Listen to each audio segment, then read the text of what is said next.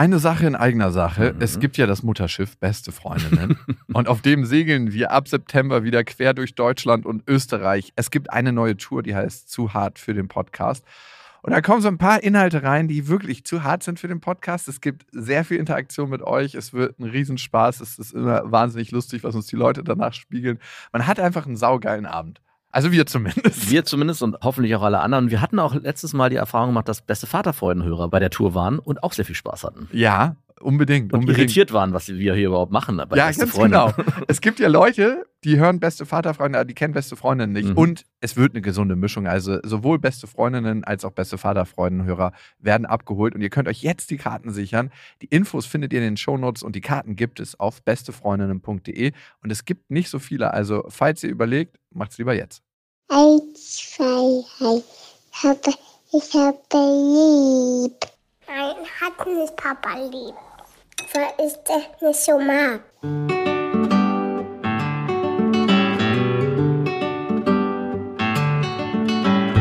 Das sind beste Vaterfreuden. Keine bösen Wörter. Die Fremde, alte Schöpfe. Setz dich bitte hin. Der langweilige Podcast übers Kinderkriegen mit Max und Jakob. Hallo und herzlich willkommen zu Beste Vaterfreuden. Hello. Spielplatz und Vino heißt die Folge, weil es sich in manchen Bezirken, speziell von Berlin, aber auch in Hamburg konnte ich das schon beobachten, eingebürgert hat, am Samstag und am Sonntag viel Zeit mit anderen Eltern auf dem Spielplatz zu verbringen und dabei sich einen reinzustellen. Mm.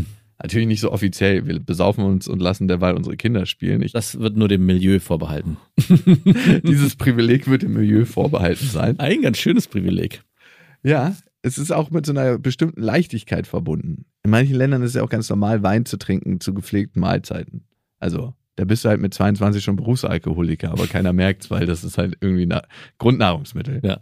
Kommt das ja auch in anderen Fässern. Da gibt es ja immer diese 5-Liter-Packs, wo unten so ein Plastikhahn dran ist. Ja. Puh, von dem Wein habe ich mal den Kater meines Lebens gekriegt. Glaube ich dir gern. Ich weiß noch, wie ich mit meiner Freundin in Frankreich unterwegs war, in einem Bus und wir hatten richtig noch krassen Sex an dem Abend, also weil wir einfach sturzhagevoll, aber auch mega notgeil waren. Mhm. Und der ganze Bus hat gewackelt. Und wir haben dann so ein paar Dudes kennengelernt, die genau neben uns gecampt haben. Mir war es auch so ultra peinlich, nächsten Tag aus diesem Bus zu steigen. Wir haben den wirklich, der wäre beinahe umgekippt. Und ich weiß noch, wie so die Hitze dann so gekommen ist. Du kennst das ja, wenn man mit dem Auto in der Sonne parkt. Ne? Mhm. Und ich so aufstehen wollte und es war so, als ob so ein Ambosshammer von oben so einfach so runterfallen gelassen wird und genau gegen meinen Kopf pendelt. So bam und wieder hinlegen. Dieser Wein war das. Wie findest du das so, Wein trinken und dein Kind am Wochenende dann so nebenbei beschäftigen? Eigentlich ganz schön, den Gedanken auf dem Spielplatz Wein zu trinken. Das wird ja dann auch so ein bisschen zelebriert wahrscheinlich. Das wird richtig, also es ist jetzt nicht so, wir kaufen uns Wein im Supermarkt und stellen uns was rein, sondern nee, es gibt verschiedene Weinbars in den entsprechenden Bezirken in Berlin. Prenzlberg pflegt das besonders krass. Mhm. Und dann kauft man sich halt äh, so ein Weintablett und dann stellt mehrere Gläser rauf, bringt den anderen Eltern auch mit. Dann da, da, da, wird das so rangetragen ans Spielfeld dran. Spielfeld dran. Hat auch was von Fußball, weil Ja. man eigentlich seinen Kindern nur zuguckt dabei. Ja. Es muss so einen Anschreier noch geben, so, der den Takt vorgibt. Und dann trinkt man halt gemütlich zwei, drei Gläschen, manchmal vielleicht auch vier. Und dann, Gibt es einen, der nicht trinkt und auf die Kinder aufpasst? was meinst du, warum aufpassen? Ja, so einen, der sagt, okay, ich bleib heute nüchtern, ich fahre heute, äh, nach dem Motto. Ins Krankenhaus, falls was Ja, passiert, meinst genau. du? Falls maximal. Und der noch vielleicht bei Sinnen ist, wenn es auch darum geht, Streits zu schlichten. Also wenn man wirklich auch als Elternteil einen objektiven Blick haben muss und nicht seine eigenen Kinder bevorteilt. nee, habe ich jetzt noch nicht beobachtet. Ich war jetzt noch nicht in diesen Klicken zu sehr drin. Also, Aber hast du das gemacht jetzt gerade am Wochenende oder was? nein, ich habe so. beobachtet, nämlich gefragt, wie sich das wohl anfühlt. Ich dachte, du hast dich dazugestellt und mit warst gesellig dabei und hast auch vom Wein getrunken. vom Wein getrunken. Das klingt wie so eine Straftat. Ich finde überhaupt nicht, dass da was Verwerfliches bei ist. Ich wollte nur mal das zur Debatte stellen. Mm, nö, ist nichts Verwerfliches dabei, aber wenn es bei Wein losgeht, spricht dagegen. Ich habe am Anfang kurz den Spruch gemacht, wenn man dann irgendwo sich auf Milieuspielplätzen bewegt und dort dann halt kurze getrunken werden und also ich meine, das hat, hat ja einen Anfang und hat ein Ende, das Ganze. Das ist alles, Le das Leben ist eine Skala. So.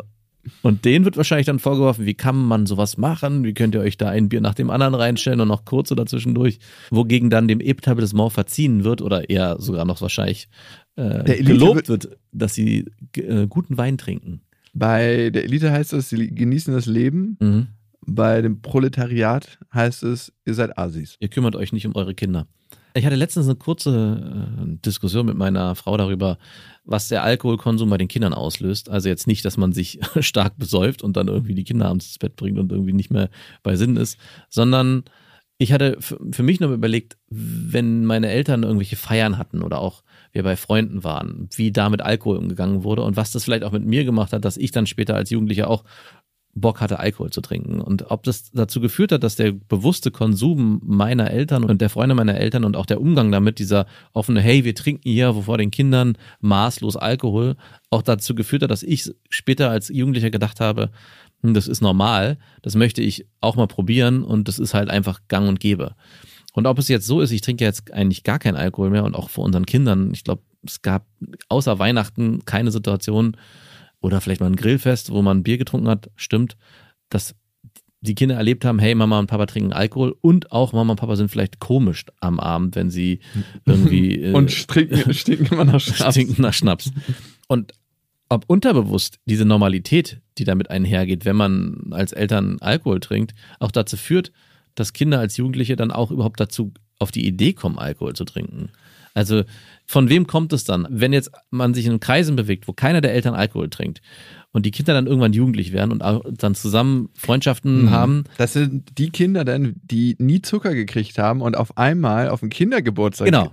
Kommen, wo alles voller Ist- Zuckerzeug Das ist. war genau die Diskussion, die ich hatte. Ist das dann auch so? Also wird Nein, es dann genau, so sein, dass die Kinder sagen, ja, wir wissen zwar nicht, wir kennen das nicht, wir haben aber gehört davon, dass es total toll sein soll, wir wollen es jetzt ausprobieren. Oder ist es so, weil das legitimisiert, weil die Eltern das getan haben, ist es so, ja, das haben meine Eltern ja auch gemacht und das ist einfach ganz normal, wenn man feiern geht, dann trinkt man Alkohol und wir fangen jetzt auch damit an und machen das jetzt erstmal. Darum ist es auch ein ganz wichtiges Sozialisierungswerkzeug, dass die Eltern schon früh auf dem Spielplatz anfangen, Wein zu trinken. Nein, Also in der Psychologie geht man davon aus, dass es eine Prädisposition für Sucht gibt, also eine bestimmte Veranlagung, ein Suchtverhalten an den Tag zu legen. Und wie sich diese Sucht dann zeigt, ob es eine Sportsucht ist, eine Spielsucht, manche Süchte sind ja gesellschaftlich akzeptierter und andere weniger, ist dann unterschiedlich. Meine Oma war Alkoholikerin, also die hat über Jahrzehnte hinweg gesoffen. Mhm. Jetzt nicht so, dass du dachtest so, wow, die ist immer besoffen, aber die hat halt immer abends ihre fünf, sechs Bier getrunken. Ja. War schon ordentlich gut dabei. Und die Mhm. war auch mal bei den anonymen Alkoholikern und ihr Spruch war dann, als sie da nicht mehr sein wollte, ich lasse mir doch von denen nicht meine fünf, sechs Bier am Abend verbieten. und wenn ich meine Mutter mir angucke, meine Mutter hatte nie wirklich viel mit Alkohol zu tun, aber sie hat nie so richtig, wenn sie getrunken hat, klar gab es da auch Abende, dass sie dann nicht richtig besoffen war, aber ich kann mich an so ein paar richtige maximale Eskalationsabende erinnern. Ja, auf unserem Festival 2018, als sie mich fast totgetreten hat. Das war zum Glück auf jeden Fall der letzte Abend. Darum kriege ich auch, wenn ich Frauen treffe, die mit Alkohol nicht so richtig umgehen können, die sich so richtig vollenzen, Mhm. bekomme ich immer ein unsicheres Gefühl. Dann denke ich mir so, oh Gott, wie unattraktiv ist das? Ich kann sagen, dass es nicht ganz so normaler, in Anführungsstrichen, Umgang mit Alkohol ist. Also sich so volllaufen zu lassen, finde ich schon immer komisch. Mhm.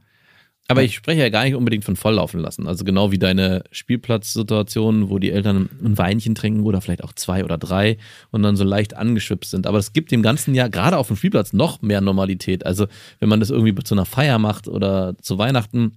Grünen die denn so leicht schon die Eltern so, wenn die ihre Kinder rufen, hat sich die, Ronny! die Uwe! Hol mal die Papa Wein neun! Nein, so Müssen die nicht. Kinder dann auch den Wein holen irgendwann? Nee, nee, das machen die Eltern. Also, Ah, ja. Aber wenn es dann so viel geworden Das macht ist. dann nur das Milieu. Das schickt dann die Kinder zum Spätchen, sagt, hol mal noch drei Sternis. Wir haben früher Sekt geholt für Mama und ihre Nachbarin. wirklich? Ja, von der Tankstelle. War auch der große Fehler, dass ich das durfte, weil die Frau von der Tankstelle war es gewohnt, weil wir immer mal mit einem Erlaubniszettel ankamen und dann Sekt geholt haben. Jetzt nicht irgendwie täglich, aber dass sie uns dann später auch einfach so Alkohol verkauft Ah. hat. Und mein erstes Mal richtig besoffen sein war, weil die Tankstellenfrau mich kannte und wir eine Flasche Schnaps gekauft hatten. und alle davon getrunken hatten und mein einer Kumpel ist dann ins Krankenhaus gekommen und der musste der Magen ausgepumpt werden. Sehr schön. Und du warst verantwortlich. Oder deine Mutter, besser gesagt. Das war übrigens der Kumpel, wo der Vater Polizist war und der immer Die die, ja Sterne hatte. genau, der immer die ganzen Sachen von allen Leuten konfisziert hatte, um diese seinem Sohn zu geben. Mhm. Also ist es eine gute Sache, Alkohol vor seinen Kindern zu trinken? Das könnte man jetzt mal prinzipiell sagen Genau. Und fragen.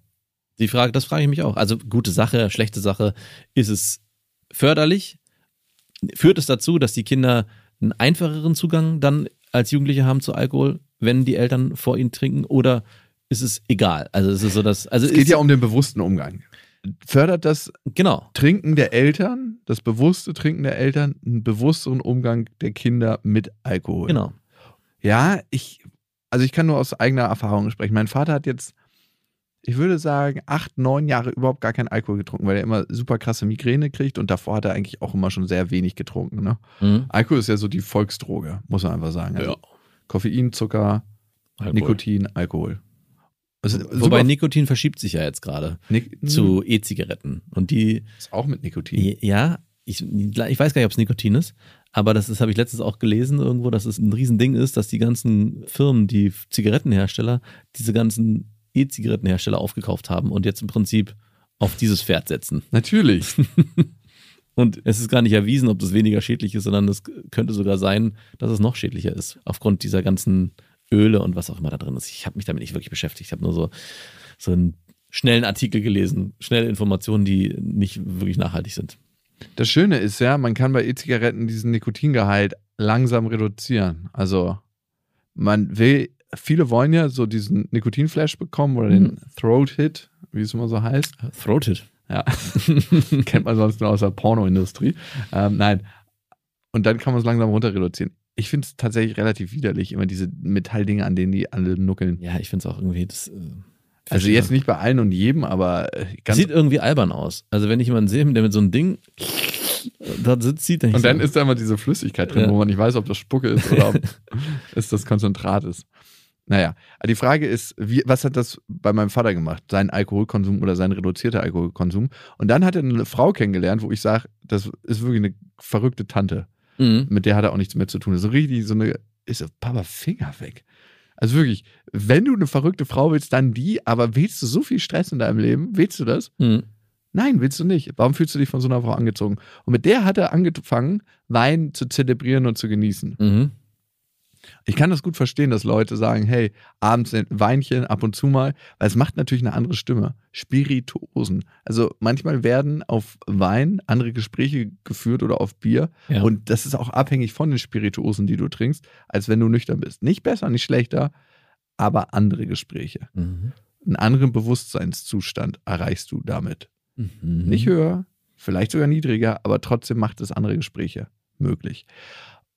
Und mein Vater hat wieder angefangen, ab und zu mal Wein zu trinken, wo ich tatsächlich innerlich so ein bisschen enttäuscht war, weil die Frau ihn dazu geleitet hat. Ja. Und trotzdem hat es unterbewusst meinen Umgang mit Alkohol auch wieder verändert. Du trinkst jetzt auch wieder Alkohol.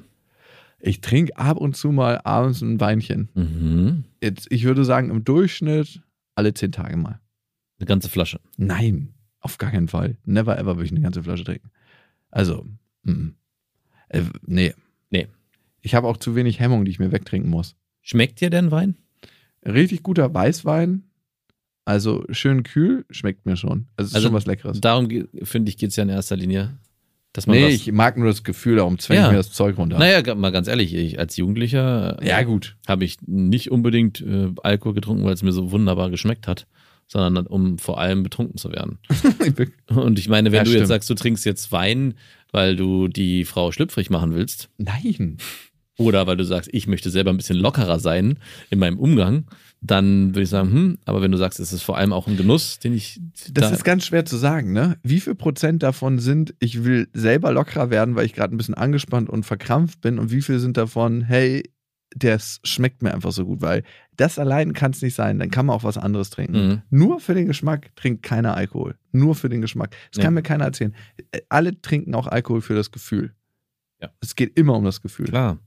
Und darum. Warum sollte man sonst Alkohol trinken? Natürlich. Also die anderen Eigenschaften sind ja eigentlich nur schlecht. Man kann nicht mehr Auto fahren, man ist nicht mehr so Herr seiner Sinne, der nächste Tag ist beschissen, man ballert Endorphine raus. Also alle anderen Sachen sind schlecht. Es geht immer um das Gefühl in dem Moment, was erzeugt wird.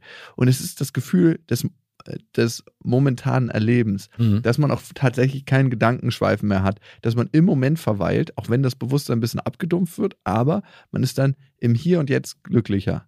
Und das kennst du vielleicht auch, wenn man gesoffen hat, Ja. wenn es so ein perfekter Zustand ist, wo du denkst, warum mache ich mir eigentlich manchmal so viele Gedanken? Eigentlich ist doch alles ziemlich geil. Klar. Und dieses Gefühl, glaube ich, wollen auch Eltern, die Wein trinken, auf dem Kinderspielplatz erzeugen bei sich. Ich frage mich halt, warum man auf dem Spielplatz Wein trinken muss. Wahrscheinlich. weil Wein trinken muss, da ist ja schon ein Urteil drin von dir. Ja, oder will. Du Alter, du kriegst den Pädagogen nicht aus dir raus, ne? Oder will. Wahrscheinlich, weil man sich denkt, hm, ich muss die ganze Sache hier ein bisschen aufwerten. Das ist mir zu langweilig. Und ein Weinchen, Das hat gleich auch irgendwie sowas von großer Welt, ne? Von Mhm. Großstadtgeflüster. ja. So. Hier macht man das halt so in Berlin oder in Hamburg oder in München oder in New York oder in London oder in Tokio oder in Paris. Für mich ist immer das Bewusstsein dahinter wichtig. Bist du dir dessen im Klaren, was es erzeugt bei dir, warum du es tust und läuft das nicht so unterbewusst ab? Weil alles, was sehr unterbewusst abläuft, kriegt eine Macht über dich, die manchmal unkontrollierbar wird. Mhm. Also bist du eigentlich nicht ganz so zufrieden? Hast du ein bestimmtes Gefühl, was bei dir aufkommt, wie Unsicherheit oder Unbehagen und trinkst deshalb, um dieses Gefühl wegzumachen in der Situation? Dann ist es für mich schon Alkoholmissbrauch, weil es gebraucht wird, um ein bestimmtes Gefühl wegzumachen. Und im extremen Sinne fängt genau da Sucht an, wenn du anfängst, bestimmte Gefühle, die bei dir aufkommen, wegzumachen mit einer Substanz. Ja. Weil dann bist du unglaublich abhängig, wenn dieses Gefühl aufkommt, weil du keine eigene Kompensationsstrategie erlernt hast. Dann musst du diesen verdammten Wein trinken, dieses verdammte Bier oder meistens diesen verdammten Schnaps. Am nächsten Tag merkt man dann, was man angerichtet hat über den Alkoholkonsum. Und weil man dieses Gefühl nicht ertragen kann, muss man trinken. Hast du denn mal deine Kind was getrunken und dann deine Kinder nach Hause gebracht oder ins Bett gebracht? Nee, Also ich meine, genau, und ich äh, erinnere mich. vor allem habe ich auch nur eins. Wer weiß. Und ich erinnere mich jetzt an ein paar Situationen, wo ich betrunken war und dann noch meine Kinder ins Bett bringen musste mit meiner Freundin damals. Und es ist jetzt nicht irgendwie, wir waren jetzt nicht krass besoffen oder so, aber man war halt so angeschwipst. Und es ist schon, also ich würde schon sagen, dass die Kinder das erstens spüren und es ist auch ein bisschen schwieriger, das Ganze. Also die sind, äh, man ist selber so in nicht, die Nachtklamotten reinzukommen, weil man die Hosen Nein. nicht mehr so gerade halten kann. man ist, man Hey, ist nicht, ich geh jetzt ins Bett. man ist nicht mehr so geduldig, man ist irgendwie, klar, man ist auch albern, aber es ist nicht, nicht mehr so angenehm wie davor. Wie Und besoffen warst du denn? ne, gar nicht besoffen. Das ist, man ist aber auch trotzdem so ein, in so einem Modus. Hast du geleitet Lass uns mal schnell. Ja, kann schon, kann, also vielleicht. Also ganz leicht halt. Wow. Also, du, lass es drei, vier Bier gewesen sein und da hat man trotzdem spürt man ja da was. Und was setzt bei dir als erstes aus dem Motorik oder dein Sprachzentrum? Hängt ja beides dicht zusammen oder kannst du nicht mehr so klar denken? Jeder ist ja anders besoffen. Weiß ich nicht. Also bei mir ist es tatsächlich so, bilde ich mir zumindest ein, dass als allerletztes meine Sprache aussetzt, meine Fähigkeit zu reden. Mich hat letztens eine Freundin besoffen angerufen und da habe ich es gemerkt, so, sie hat nur Hallo gesagt und ich so, Alter, bist du besoffen? Und war sie? Und ich so, nö, wieso fragst du nicht so? Schon allein, weil du diese Frage stellst, weiß ich, dass du besoffen bist. Ja. Aber ist ja auch nicht schlimm. Lass uns reden. Was ist los? Ja, sie war richtig rotzhagevoll. Also so richtig rotzhagevoll. Und da ist ja auch egal, was zuerst aussetzt. Weil Ja. dann man so voll. Aber Nee. ich denke mir immer, ich denke mir immer, wenn du richtig voll bist auf einer Party und eigentlich am Feiern bist und dann Bock hast, jemanden anzurufen, ist komisch. Hm, ja, vielleicht. Achtung. Und Obacht.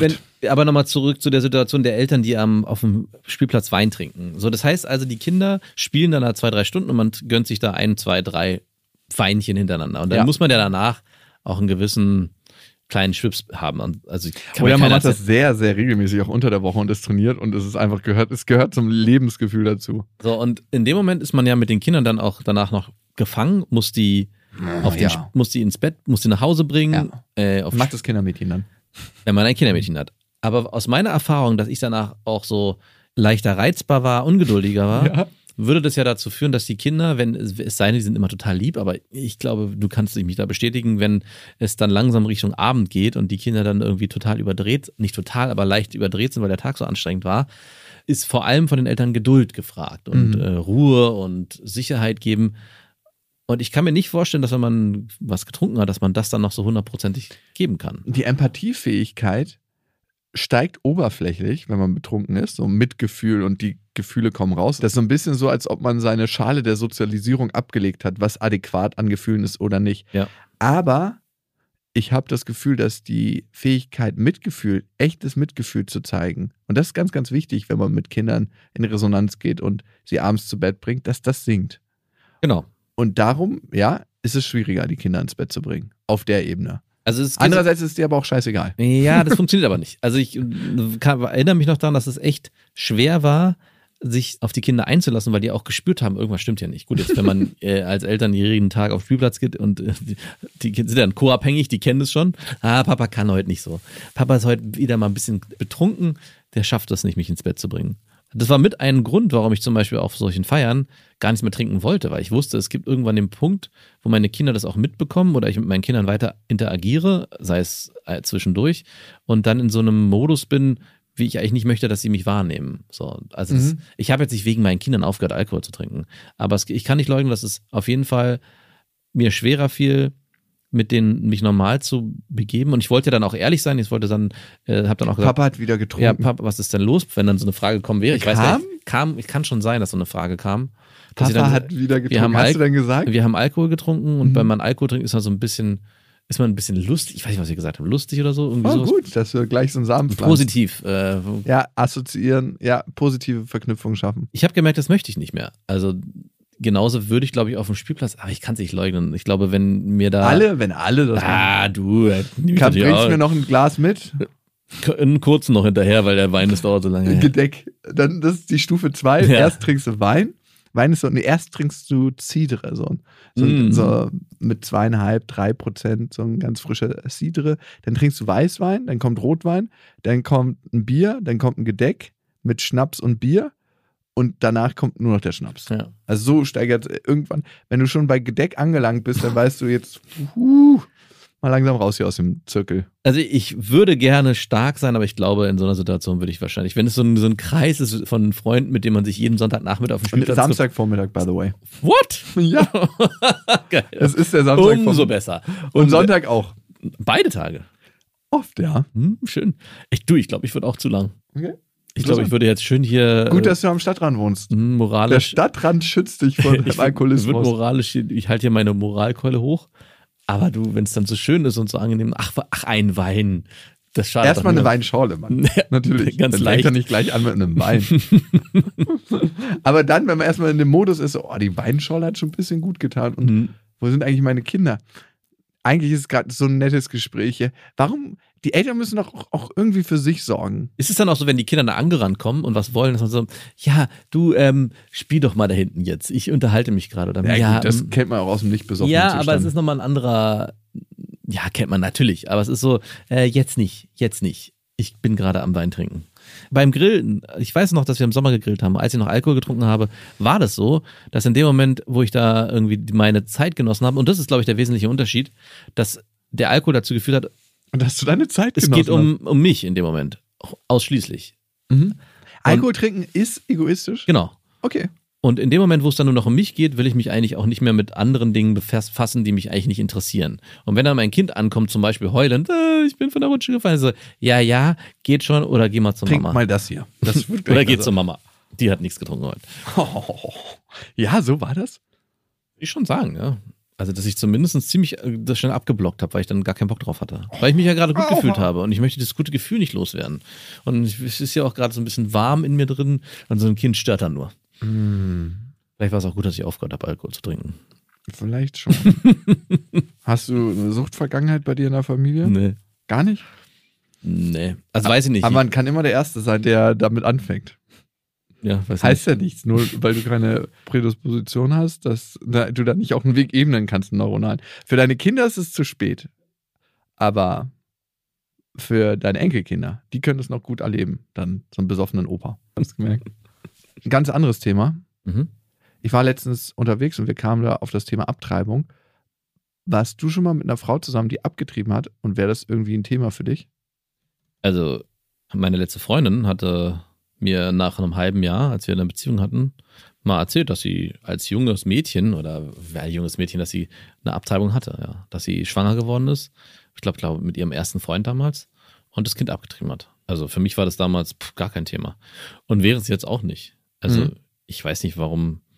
Also gibt es da einen genaueren Kontext, weswegen du mich das so genau fragst? Nee, ich war eben mit einer Freundin unterwegs und wir kamen auf das Thema Abtreibung und sie meinte auch so, ja, sie hatte auch mal mit 18 abgetrieben Mhm. Und Genau, 18 war meine Freundin auch damals. das war halt nichts, also ich meine, es war also ziemlich früh im Ja. Stadion, so, ich glaube, nach zwei Wochen und das war halt so. Und das hat mit ihr gar nichts gemacht, meinte sie. Und ich hatte mich in dem Moment gefragt, verändert das was für mich in der Beziehung zu der Frau, dass sie das schon mal gemacht hat? Gerade wenn es so eine Jugendgeschichte ist, sage ich mal, dann ist es mir, war es mir damals zumindest total egal. Nicht, wenn dein Papa der Papst ist. Darf ich vorstellen. Übrigens. Und ich kriege jetzt auch kein Szenario zusammen, wo ich sagen würde, hey, das wäre für mich ein Riesenproblem, weil ich immer davon ausgehe, dass derjenige zu dem Zeitpunkt die Entscheidung getroffen hat, weil es für ihn der bessere Weg gewesen ist. Voll. Also ich wäre auch sehr anmaßend, wenn ich sage, okay, du hast abgetrieben, sorry. Mit Das uns war's. beiden nicht mehr. Nein, überhaupt nicht. Nee, nee. Ich hatte mich nur gefragt, warum das bei mir so ga- gar nichts ausgemacht hat. Na gut, es gibt ja die Situation bei dir und deiner Ex-Freundin, dass ihr vor der Frage standet. Also, Ja. dass ihr überlegt hattet, behalten wir das Kind oder treiben wir es ab? Und du kannst ja jetzt im Nachhinein. Ah, wenn ich das jetzt so höre, schmerzt das richtig. Genau. Und du kannst dir jetzt, das nachdem Lilla da ist, nicht mehr vorstellen, dass das überhaupt mal irgendwann in deinem Kopf war, wenn man sie jetzt sieht. Natürlich nicht. Und vielleicht ist das so ein bisschen auch der Grund, Ja. wenn du dann jetzt jemanden kennenlernst, zu sagen, hey, Moment mal. Und wir hatten es auch mal im Podcast gesagt, es gibt eigentlich immer die Entscheidung, das Kind zu bekommen, wird immer die richtige sein. Es gibt natürlich auch da wieder Szenarien, wo man es eingrenzen muss. Aber ich glaube, keine Eltern würden bereuen, dass sie das Kind bekommen haben, wenn Ich sie es habe bereut, dich zu bekommen. Ja, also klar, es gibt natürlich auch äh, immer Im wieder. Streit natürlich kann man ja, das mal sagen. Kann man mal sagen, ja, wir hätten dich nicht zeugen sollen oder hätte, Oder dich, hätten- Mama, hätte dich Mama mal runtergeschluckt.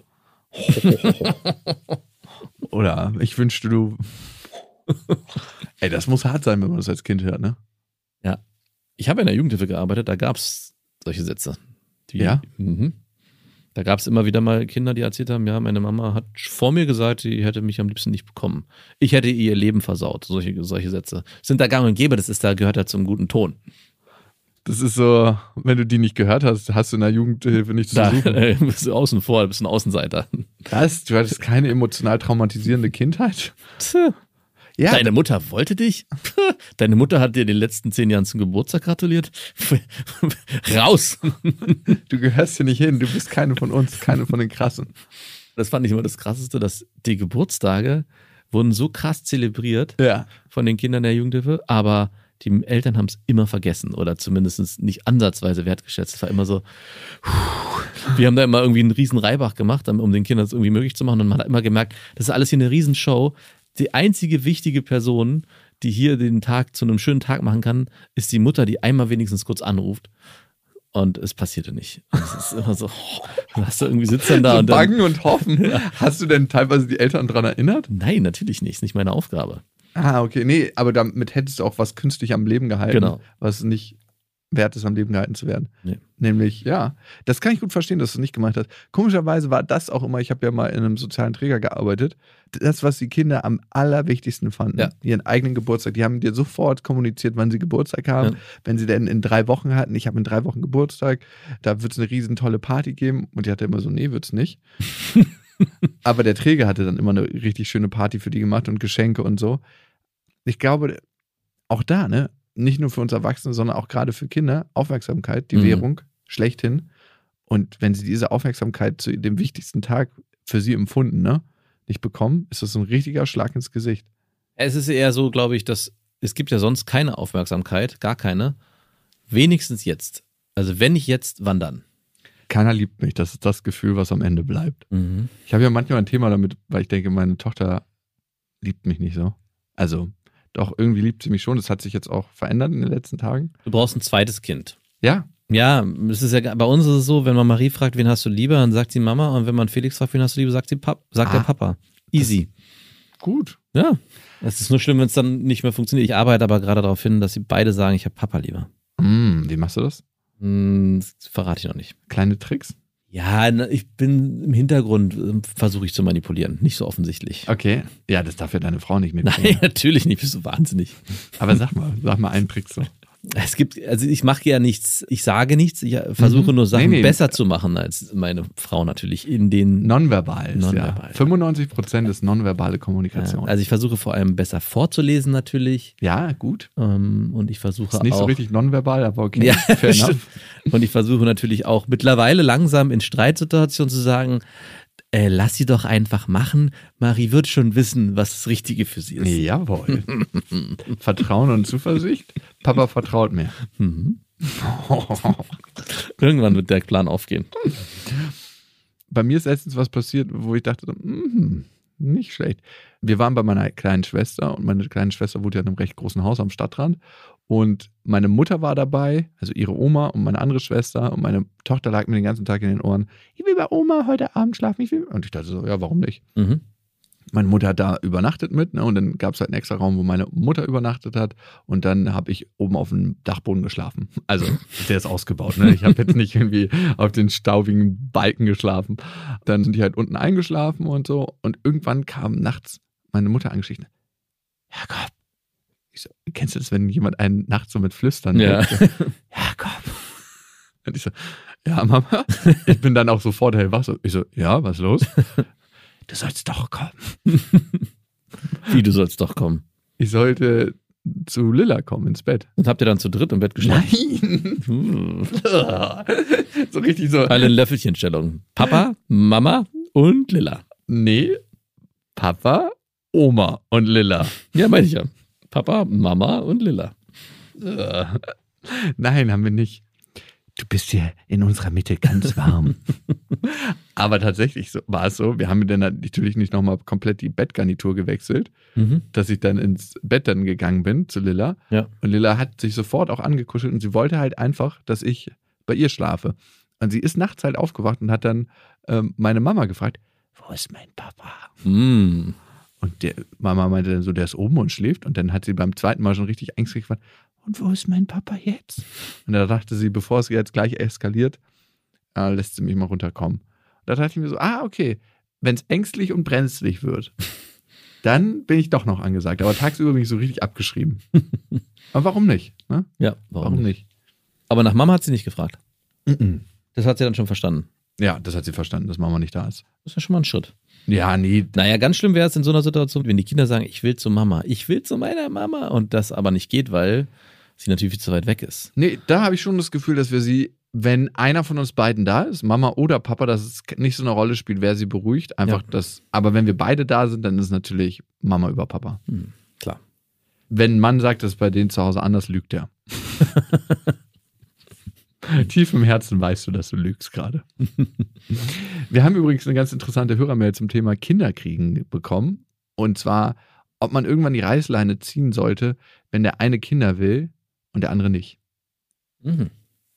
Bevor wir zu unserer Hörermail kommen, noch der Hinweis, ihr könnt uns ja abonnieren auf Amazon Music, auf Spotify, auf Deezer und auf iTunes. Und da freuen wir uns besonders, wenn ihr Bewertungen da lasst oder Gästewünsche. Da gibt es so ein Kommentarfeld, da könnt ihr mal Sterne vergeben. Einen haben wir auch schon oft gekriegt. Fünf haben wir auch schon oft gekriegt. Öfter sogar. Wir sind, glaube ich, bei viereinhalb Sternen von fünf. Gar nicht so schlecht, wenn man in so ein Hotel kommt und so weiß, das hat viereinhalb Sterne von fünf. Also hier erwartet mich schon so ein bisschen. ich glaube, wir werden dem Servicegedanken in dem Podcast hier nicht gerecht. Ja, es, es ist halt eins, man gibt dann halt nur viereinhalb Sterne, weil die Frage nach dem Pool mit einem Nein beantwortet wird. Und ähnlich ist es auch hier im Podcast. Oh nee, der ist gerade im Bau. Wo denn? Ich sehe gar keine Baustelle. Nee, muss ja erstmal geplant werden in unserem Kopf. Die Sauna ist auch defekt und die Räumlichkeiten dazu können nicht aufgeschlossen werden. Ich sehe überhaupt gar keinen Spa-Schilder hier im Hotel. Ja, weil das ist so ein guter Spa, den halten wir geheim. So ist unser Servicegedanke hier im Podcast. Nein, aber wir freuen uns natürlich, wenn ihr uns eine Bewertung hinterlasst. Und ihr könnt uns natürlich auch schreiben an beste.bestefreundinnen.de mit dem Betreff Vaterfreuden. Und das hat die Sandra getan. Sandra schreibt, ich bin 31 Jahre alt und seit vier Jahren mit meinem Freund zusammen. Er ist 28 Jahre.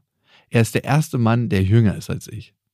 Also Finde ich jetzt nicht so ein Thema, so drei Jahre. Also, Frauen fühlen sich immer anders, wenn sie mit jüngeren Männern sind, als Männer. Für Männer ist es immer so, mhm, jawohl, geschafft. Und für Frauen ist es, glaube ich, manchmal so ein Ding, ah, hier muss ich mich rechtfertigen. Ja. Ich bin irgendwie mit einem jüngeren Mann zusammengeraten. Ich habe seit ungefähr zwei Jahren einen großen Kinderwunsch. Mein Partner wünscht es sich auch, aber nicht jetzt. Er meint, in ein paar Jahren würde es reichen. Die Karriere geht vor. Wir wohnen im Süden Deutschland, da ist Karriere selbstverständlich. Nein, Quatsch, das habe ich dazu gedeutet. Und nächstes Jahr möchte er eine zweieinhalbjährige Fortbildung im Norden machen. Ich unterstütze ihn dabei natürlich, aber frage mich ständig, was ist mit unserer Familienplanung? Es ist mittlerweile ein großes Thema. Er traut sich auch nicht, Sex ohne Verhütung mit mir zu haben. Jedes Jahr setze ich mir ein Limit auf meinen nächsten Geburtstag. Sonst läuft die Beziehung wirklich gut. Nur das beschäftigt mich. Habt ihr einen Rat für mich? Also, Sie haben noch kein Kind. Sie möchte unbedingt ein Kind. Er angeblich auch. Aber sagt immer, "Hm, jetzt noch nicht. Erstmal die zweieinhalbjährige Fortbildung. Erstmal noch eine Weltreise. Jetzt ist es gerade unsicher mit dem Job. Jetzt passt es gerade nicht. Was, was sagst du? Ja, ist schwierig. Also, Er ist sich nicht sicher mit Man dir. darf natürlich- Sandra, er ist sich nicht. Machen wir uns nichts vor, er ist nicht, sich nicht sicher mit er ist sich nicht sicher. Punkt. So, das ja, gut, fair enough. Aber es ist jetzt auch schwierig, da Druck auszuüben, weil wenn er sich nicht sicher ist und du unbedingt mit ihm aber zusammenbleiben möchtest und irgendwann auch ein Kind mit ihm haben möchtest, könnte natürlich zu viel Druck dazu führen, dass er sagt, ah nee, also wenn es jetzt unbedingt jetzt sein muss, dann will ich, glaube ich, erstmal nochmal ein bisschen meine Freiheit genießen oder mein eigenes Ding durchziehen. Auf der anderen Seite ist es auch so, dass manche Männer zu ihrem Glück gezwungen werden müssen, beziehungsweise Interessant. ja, ist ein bisschen hart formuliert. Aber was ich damit meine, ist, dass ich glaube, viele Männer das lange vor sich herschieben, weil sie natürlich in der komfortablen Situation, in der sie sich gerade befinden, auch keinen Druck verspüren, das unbedingt ändern zu müssen. Und ein Kind ist natürlich eine Veränderung, die sehr einschneidend wirkt auf das Leben, was man zu dem Zeitpunkt führt. Du hast es mir vorhin auch gesagt, dass du meintest, ich kann mir das manchmal gar nicht so richtig vorstellen, die ganze Zeit nur Familie zu leben. Ich bin eigentlich ganz happy mit dem Modell, was ich gerade lebe, weil ich so ein bisschen in beide Welten eintauchen kann. Hey. Habe ich da was vorweggenommen? Nein, überhaupt nicht, aber es stimmt schon. Und ein Mann, der sich komplett committet, wenn er noch gar nicht so richtig bereit ist für äh, ein Kind, weiß natürlich, ich muss mich von dem alten Leben, was ich bisher geführt habe, verabschieden. Mhm. Dieser Verabschiedungsprozess kann sich ins Unendliche hinausziehen, wenn man sich nicht hundertprozentig davon trennen will. Und ich sel selbst ich, der Kinder wollte, selbst ich. Und Der- auch du bist ja der Übervater. Der Übervater der Podcast-Landschaft. Total. Und bei mir war es aber auch so, dass ich eigentlich Kinder wollte und trotzdem immer wieder so einen inneren Widerstand verspürt habe. Also es war, die Entscheidung war getroffen, wir wollten ein Kind zeugen und jedes Mal war es so, hey, eigentlich wäre es doch schön, auch die Zeit noch einfach so zu genießen, noch einen Urlaub zu machen. Auf einmal kommen auch ganz viele Wünsche hoch. Also so, Mhm. bis dato war es gar nicht so, dass man unbedingt eine Weltreise machen wollte oder noch eine Fortbildung anstreben wollte. Aber in dem Moment, wo man sich dann entschieden hat, ja, wir zeugen ein Kind, war es so, hm, aber wie wäre es denn eigentlich? Bin ich wirklich fertig? Will ich nicht vielleicht doch noch irgendwas machen? Ja, willst du. Und ich glaube, so geht es deinem Freund auch, dass er immer wieder an diesem Punkt kommt, ah, ich muss erstmal noch das machen, bevor ich mich hundertprozentig committe. Also ganz sicher bin ich mir noch nicht mit dir, Sandra. Das wird sein innerer Dialog sein. Nein, das wissen wir nicht. Aber Also, das ist trotzdem gar nicht unwichtig, vielleicht das herauszufinden. Also damit ihm mal offen ins Gespräch Ja. zu gehen. wird er darauf offen und ehrlich antworten? Ja, das ist die Frage. Also, weil das ist ja eigentlich in der Trennung gleichzusetzen, wenn du einer Frau sagst, du, ich merke, ich bin mit dir im Moment gerne zusammen, aber eigentlich kann ich mir mit dir keine Zukunft vorstellen. Und Kinder, das ist die stärkste Bindung, die wir eingehen können. Es gibt nichts Stärkeres. Also es gibt nichts, ein Geschäft, was du zusammen machst, eine Heirat. Alles andere ist Pipifax gegen Mhm. Kinder. Ja. Und darum, man muss sich super sicher sein mit einer Frau. Und das wäre vielleicht ein Ansatz zu sagen, hey, bist du dir sicher mit mir? Bist du dir sicher über die Beziehung? Geht es wirklich darum? Und ist er sich darüber auch so bewusst, ne? Also Ja. ist er sich darüber bewusst, worum es ihm geht? Und das kann man tatsächlich mal zutage fördern. In einem ehrlichen, offenen Gespräch. Und das tut ihm gut und das tut dir gut. Vor allem fühlst du dich ja so ein bisschen wie auf der Wartebank, ne? Und ihr seid ja in einem Konflikt, ne? Also er ist mit seinen 28 Jahren, vielleicht fühlt er sich noch zu jung, Kinder zu bekommen. Und Mhm. vielleicht ist es bei dir langsam so, dass du sagst, hey, jetzt muss es passieren, sonst fühle ich mich als Mutter zu alt. Vielleicht hast du da auch eine Vorstellung, wie alt du als Mutter sein möchtest. Und das kollidiert gerade miteinander. Und klar, erzeugt das einen Konflikt. Aber so ein Konflikt braucht eine ganz offene und ehrliche Aussprache. Wo er gerade steht, wo du gerade stehst. Und ich denke, Ja, und was auch deine Wünsche sind. Also ist es nur so, ja, ich hätte gern Kinder und warum auch, ne? Hättest du gerne Kinder oder hättest du gerne Kinder mit ihm? Mhm. Das ist auch eine wichtige Frage, weil Ja. das erlebe ich öfter mal im Bekanntenkreis. Da höre ich so zwei Jahre lang einen ganz starken Kinderwunsch und auf einmal ist ein Kind da. Und da dachte ich mir, geht es um die Kinder oder geht es um die Kinder mit dem Mann? Mhm. Also entscheidet man sich gemeinschaftlich, weil man sich liebt oder weil man sich mag, Kinder zu bekommen? Ich meine, ich bin der beste Prediger da. war, war es nochmal genau umgekehrt? Oder geht es einfach um die Kinder? Und ich habe ganz oft das Gefühl, dass bei manchen Frauen es einfach nur um die Kinder geht, aber nicht um die Kinder mit diesem Mann. Ja. Und das ist vielleicht auch nochmal eine Sache, wenn er die spürt, dass es dir nur um die Kinder geht und nicht um ihn dabei, dass er sich vielleicht einfach nur als Samenspender benutzt fühlt. Immer wieder spannend das Thema, wenn so eine klare, hey, wir sind zusammen und der eine, der den nächsten Step einleiten will, aber mit so einem komischen Widerstand umgehen muss. Also was sein Freund ja macht, ist zu sagen, ja, ich will, aber ich will doch nicht. Und immer zwischen diesen beiden Polen hin und her schwingt. Und ich glaube, da muss Klarheit rein. Also wirklich so herauszufinden, willst du mit mir ein Kind? Ist unsere Beziehung an dem Punkt, dass wir jetzt den nächsten Step gehen können? Sind es wirklich die vorgeschobenen Gründe? Oder willst du generell erstmal kein Kind? Also, was kann denn auch das nächste Limit sein? Also, willst du es immer nur verschieben oder möchtest du irgendwann konkret werden? Aber ich verstehe natürlich auch die Angst, dass man denjenigen verdrängt, wenn man zu knallhart ihn mit solchen Themen konfrontiert. Sandra, viel Glück auf deinem Weg, egal wie ihr euch entscheidet. Und ihr wisst ja, es gibt kein richtig oder falsch. Der Kinderwunsch ist einfach anders. Macht's gut. Das waren Beste Vaterfreuden mit Max und Jakob. Jetzt auf iTunes, Spotify, Deezer und YouTube. Der 7-One-Audio-Podcast-Tipp.